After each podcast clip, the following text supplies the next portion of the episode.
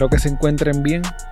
El caso del que les estaré hablando en el día de hoy ocurrió hace 10 años en el noroeste de la isla de Puerto Rico, específicamente en el pueblo de Moca. Este es uno de los crímenes más macabros que han ocurrido en nuestra isla. Unos jóvenes menores de edad entraron a la casa de uno de sus parientes, quizás con la intención de robarle.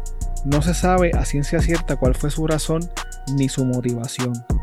Lo que sí se sabe es que lo ocurrido ese día en el sector Las Lomas del barrio Voladoras marcó para siempre a los residentes del pueblo de Moca. Este episodio contiene diálogos que han sido dramatizados.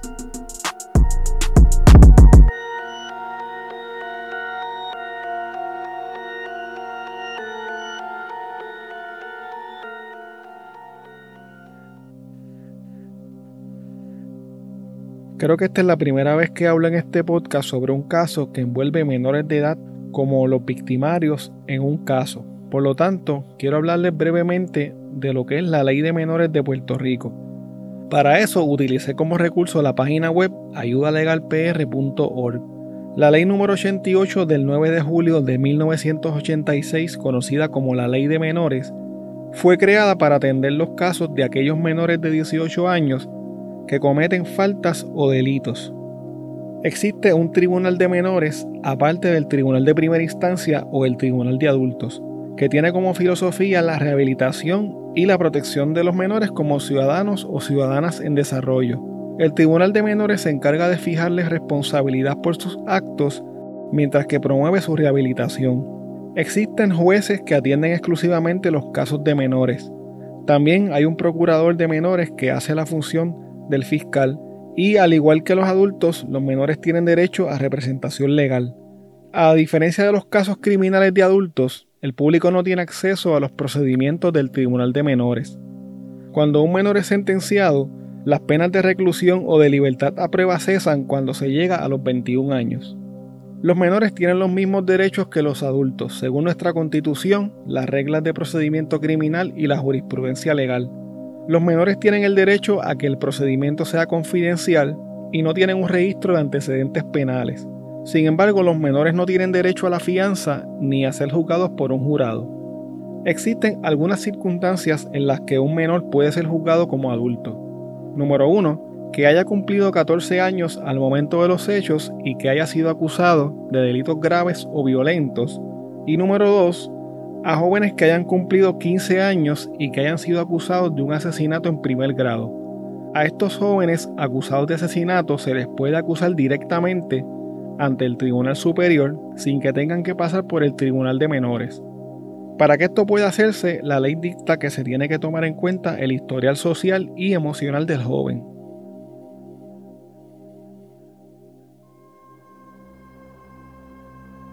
Agustín Areizaga Cordero era un contratista de 45 años que residía en el sector Lomas del barrio Voladoras de Moca. En septiembre del 2011, él vivía solo ya que se encontraba separado de su esposa. El 4 de septiembre a Mariano, uno de los hermanos de Agustín, le extrañó muchísimo que su hermano no se hubiese comunicado con él en todo el día. Tampoco sus vecinos lo habían visto. A eso de las 8 de la noche, Mariano junto a uno de los hijos de Agustín decidió visitar a su hermano y debido a que no respondía, decidió entrar a su casa sin imaginarse la escena de horror con la que se iban a encontrar. Al entrar a la casa se observaba todo el suelo cubierto de sangre y un sinnúmero de huellas de pisadas sobre el mismo. El cuerpo de Agustín se encontraba en el suelo sobre un inmenso charco de sangre y tenía múltiples heridas cortantes en los brazos y en el pecho. Sobre su pecho habían puesto varias fotos de familiares. Lo peor de la escena fue que Agustín había sido decapitado. Su cabeza tenía un golpe en la frente provocado por un objeto contundente y fue colocada sobre el mostrador que divide la cocina del comedor. También colocaron fotos familiares a su alrededor. Al comienzo de la investigación, la policía entendía que el robo pudo haber sido el motivo que culminó en este horrendo crimen pero también se pensaba que había algún elemento de venganza o de rencilla hacia la víctima debido a lo salvaje y violento que había sido el asesinato. Más tarde esa misma noche se detuvo en la comandancia de Aguadilla a un menor que vivía cerca de la casa de Agustín como sospechoso de haber cometido el crimen. Unos días más tarde, el 10 de septiembre, una gran cantidad de residentes del pueblo de Moca acompañaron a la familia de Agustín Arizaga Cordero durante su sepelio. Agustín fue enterrado en el cementerio Los Sauces, en el pueblo de Moca. Como podrán imaginarse, sus familiares y amigos se encontraban consternados, principalmente sus once hermanos, tres hijos y su esposa de quien se encontraba separado. La forma tan horrible en la que fue torturado y asesinado hacía que el proceso fuera aún más doloroso. En medio de toda esta conmoción y los reportajes de la prensa sobre el terrible asesinato de Agustín Areizaga, apareció un personaje que he mencionado en otros episodios de este podcast. Ese personaje es La Comay, el programa súper exclusivo que en ese entonces se transmitía por Guapa TV, presentó imágenes de la escena del crimen de Agustín Areizaga, incluyendo una fotografía de su cabeza decapitada sobre la mesa de la cocina. El periódico El Vocero publicó la foto luego en su página web sin hacer ninguna advertencia a los usuarios que entraban a la página. Tan pronto se entraba al sitio web, ahí estaba la imagen macabra, la cual fue retirada luego ante la presión pública. Cabe señalar que la Comay, al igual que en otros casos criminales de la época, estuvo hablando casi a diario de este crimen y entrevistó a varios familiares de Agustín, incluyendo a su esposa. Debido a la presión pública y a la indignación que esto generó, el presidente de Guapa Televisión, Joe Ramos, dijo que hizo lo que tenía que hacer en referencia a Cobo Santa Rosa, el titiritero de la Comay. Joe Ramos dijo que lo que hizo Cobo no era lo correcto y dijo nuevamente que él había hecho lo que se tenía que hacer, pero no quiso comentar sobre cuáles eran las medidas, si alguna, que se tomaron para evitar que un acto como este se repitiera. Obviamente, como muchos deben saber, esta no fue la última vez que la Comay metió la pata ya que eventualmente salió de la televisión en medio de otra controversia. Sin embargo, actualmente se encuentra en Tele 11 haciendo nuevamente su famoso programa y su estilo no ha cambiado mucho. Los hermanos de Agustín y otros familiares, como se podrán imaginar, se encontraban indignados luego de pasar por la terrible experiencia de ver estas imágenes a través de la televisión. Uno de los familiares de Agustín dijo lo siguiente. Toda la familia estaba indignada incluyendo los que están fuera de Puerto Rico que vieron esa foto en la televisión a través de Guapa América. Eso no estuvo bien. No esperábamos algo así porque me hizo revivir la escena. Fue muy traumatizante para mí, me puse muy nervioso. Señoras y señores, pueblo de Puerto Rico, yo sé que muchísima, muchísima gente nos está viendo en este momento, tanto en Puerto Rico como eh, todos los hermanos y hermanas que nos ven a través de Guapa América. Y ustedes saben que a nosotros en este programa, cuando tenemos que decir una cosa, la decimos. Cuando tenemos que eh, retractarnos, nos retractamos. Cuando tenemos que, que, meterle caña a las cosas como tiene que ser en este país, lo hacemos. Nosotros siempre hemos estado eh, pendientes de todas las cosas horribles que pasan en este, en este país. Y señoras y señores, mire, Ayer, en este mismo programa, eh, en nuestro empeño de llevarle, y óigame bien, de llevarle la dura realidad que vive Puerto Rico. Pues, pues mire, presenté unas fotos eh, cuyo contenido fue impactante para, para muchísimas personas. Fue así que fue, tan, fue impactante para nosotros también pero señoras y señores, nuestra intención siempre ha sido poner un granito de arena en esta terrible ola de sangre que arropa a Puerto Rico. Hay algunas personas que se han sentido ofendidas por estas fotos. Mire, lo lamentamos. Lamentamos que se hayan sentido ofendidos. Pero, más aún, a los familiares de don Agustín Arreizaga, a esos le pedimos disculpas. Los investigadores del CIC de Aguadilla determinaron que los responsables de la muerte de Agustín no tan solo eran sus vecinos, sino que también eran sus parientes. El capitán Julio Pérez del CIC de Aguadilla le indicó a la prensa que se creía que dos adolescentes cometieron este terrible acto para lograr robarse 240 dólares y algunas prendas de la víctima.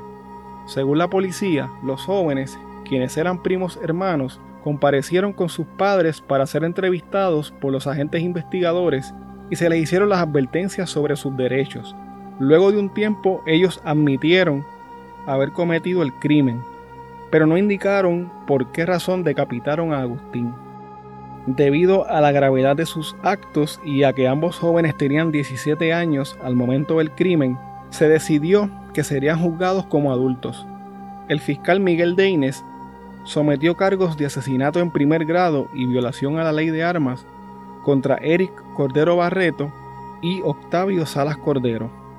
En un principio los investigadores del CIC de Aguadilla y los fiscales Miguel Deines y Joseph Esparra no descartaron que hubiese otras personas implicadas en el crimen. El juez Rafael Ramos Sáenz del Centro Judicial de Aguadilla encontró causa para arresto contra ambos jóvenes y les impuso una fianza de 5 millones de dólares a cada uno. Al no poder prestar la fianza, ambos fueron encarcelados, uno en la cárcel Guerrero en Aguadilla y otro en el complejo correccional de Bayamón. Los familiares de Agustín Areizaga estaban satisfechos de que la policía haya podido esclarecer el crimen tan rápido y estaban de acuerdo con que los dos menores fuesen juzgados como adultos a pesar de que eran parte de la familia. El hermano de Agustín, Mariano, el que encontró su cuerpo y quien era su hermano más apegado, exigió que se les aplicara todo el peso de la ley y dijo que incluso hasta la pena de muerte de ser necesario. Estos muchachos eran eran vecinos del hermano mío que mataron. Personas como esas no deben ver la luz del día jamás, que se pudran en la cárcel, porque en casos como este debe haber la pena de muerte, sin pensarlo, sin oportunidad, que le hagan peor de lo que ellos le hicieron a mi hermano. Mariano dijo que de acuerdo con la información que le había llegado sobre lo ocurrido durante la noche del asesinato de su hermano, luego que los dos menores le cortaron uno de los brazos él siguió sacando fuerzas y enfrentándose a ellos, luchando por su vida.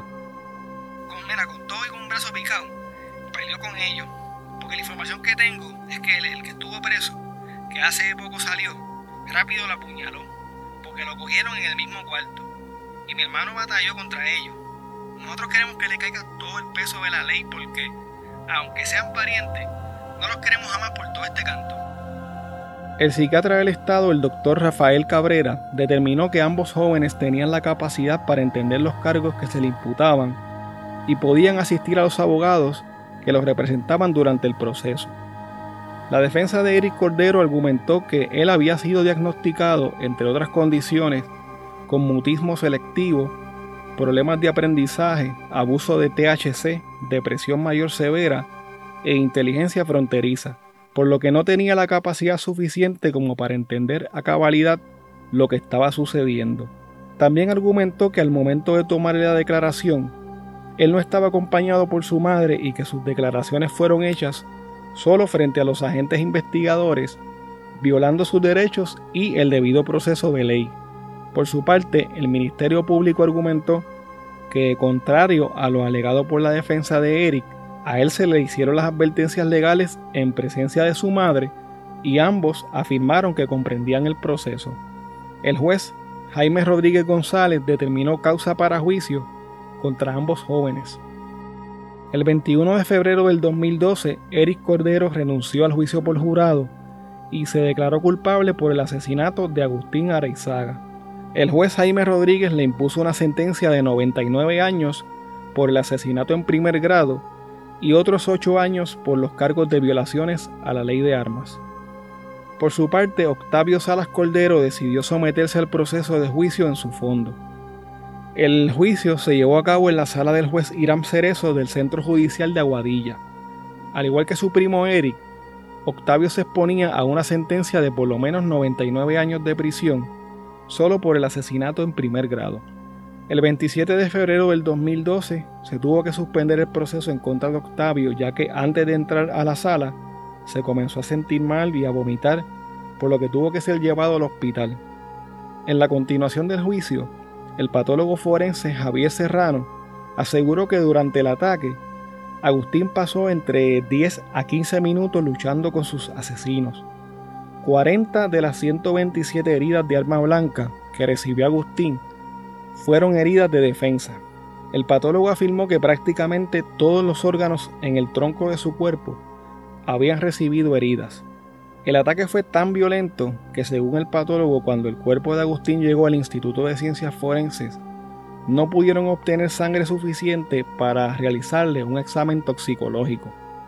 Al salir del tribunal luego de su testimonio, el patólogo forense Javier Serrano le ofreció a la prensa algunos detalles sobre la autopsia de Agustín Arexaga. Esto fue lo que dijo. 127 puñaladas es compatible con, con dos o más personas infiriendo heridas. Eh, es una, eh, establecer una diferencia entre una y otra es sumamente difícil, pero sí, con una cantidad tan grande de, de heridas es más probable que hayan participado dos personas directamente en lugar de una. 127 puñaladas, 30 o 40 de defensa, eso muestra que, hubo una lucha ahí cuerpo a cuerpo de 5 a 10 minutos. Definitivamente, sí. ¿Como ¿Cuántos minutos pudo haber estado? estimar un tiempo eh, por la cantidad de heridas honestamente sumamente difícil, pero debe haber sido un, buen tiempo. Definitivamente eh, el caballero falleció como resultado de las heridas de arma blanca recibidas, principalmente las del tronco del cuerpo, y pues posteriormente pues algunas, eh, eh, algunas de las heridas fueron producidas para separar o daño adicional. después que había muerto o para separar la, cabeza del tronco del cuerpo. ¿Cuánto lleva de patólogo? Diez años. ¿Y ha practicado más o menos cuántas autopsias? aproximadamente unas 3.000 autopsias. ¿Es lo más dramático que ha visto de, de es, Es una de las cosas más dramáticas. Si no es la más dramática, sería una de las primeras tres. Luego de unas pocas horas de deliberación, el jurado encontró a Octavio Salas Cordero culpable, de forma unánime, de haberle provocado la muerte a su primo Agustín Arexaga Cordero. El 10 de abril del 2012, Octavio Salas Cordero fue sentenciado a un total de 111 años de prisión. Luego de la sentencia, al salir del tribunal, la viuda de Agustín Arexaga hizo algunas declaraciones a preguntas de un reportero de primera hora. Yo le quiero decir a Octavio que se acuerde del día que encontramos a Roberto, cuando se le acercó a mi hijo mayor y le preguntó, Edwin, ¿qué sucedió? ¿Qué le pasó a Roberto? como si no hubiera sabido nada. Mientras mi hijo gritaba y lloraba, él le preguntaba qué le había pasado a su padre, que eso no era nada. Y estas son las consecuencias de la nada que dijo él. Le doy gracias a Dios por todo que ya esto terminó, la agonía terminó. El sufrimiento fue doble porque al pasarle este juicio, volver a recordar tantas cosas, enterarse de cosas que uno jamás pensaba que habían sucedido ahí. Para usted es una burla que después que comete el crimen le pregunte a su hijo qué le pasó al padre. Una burla. Una burla que, él, cada vez que, se, que cierre los ojos, él se tiene que recordar de lo que sucedió. Él se tiene que recordar de las palabras que le dijo a mi hijo. Él se tiene que recordar de las cosas que sucedieron ahí. Que espero en Dios. Yo sé que su conciencia no lo va a dejar vivir tranquilo, no va a poder dormir tranquilo, no va a poder dormir en paz.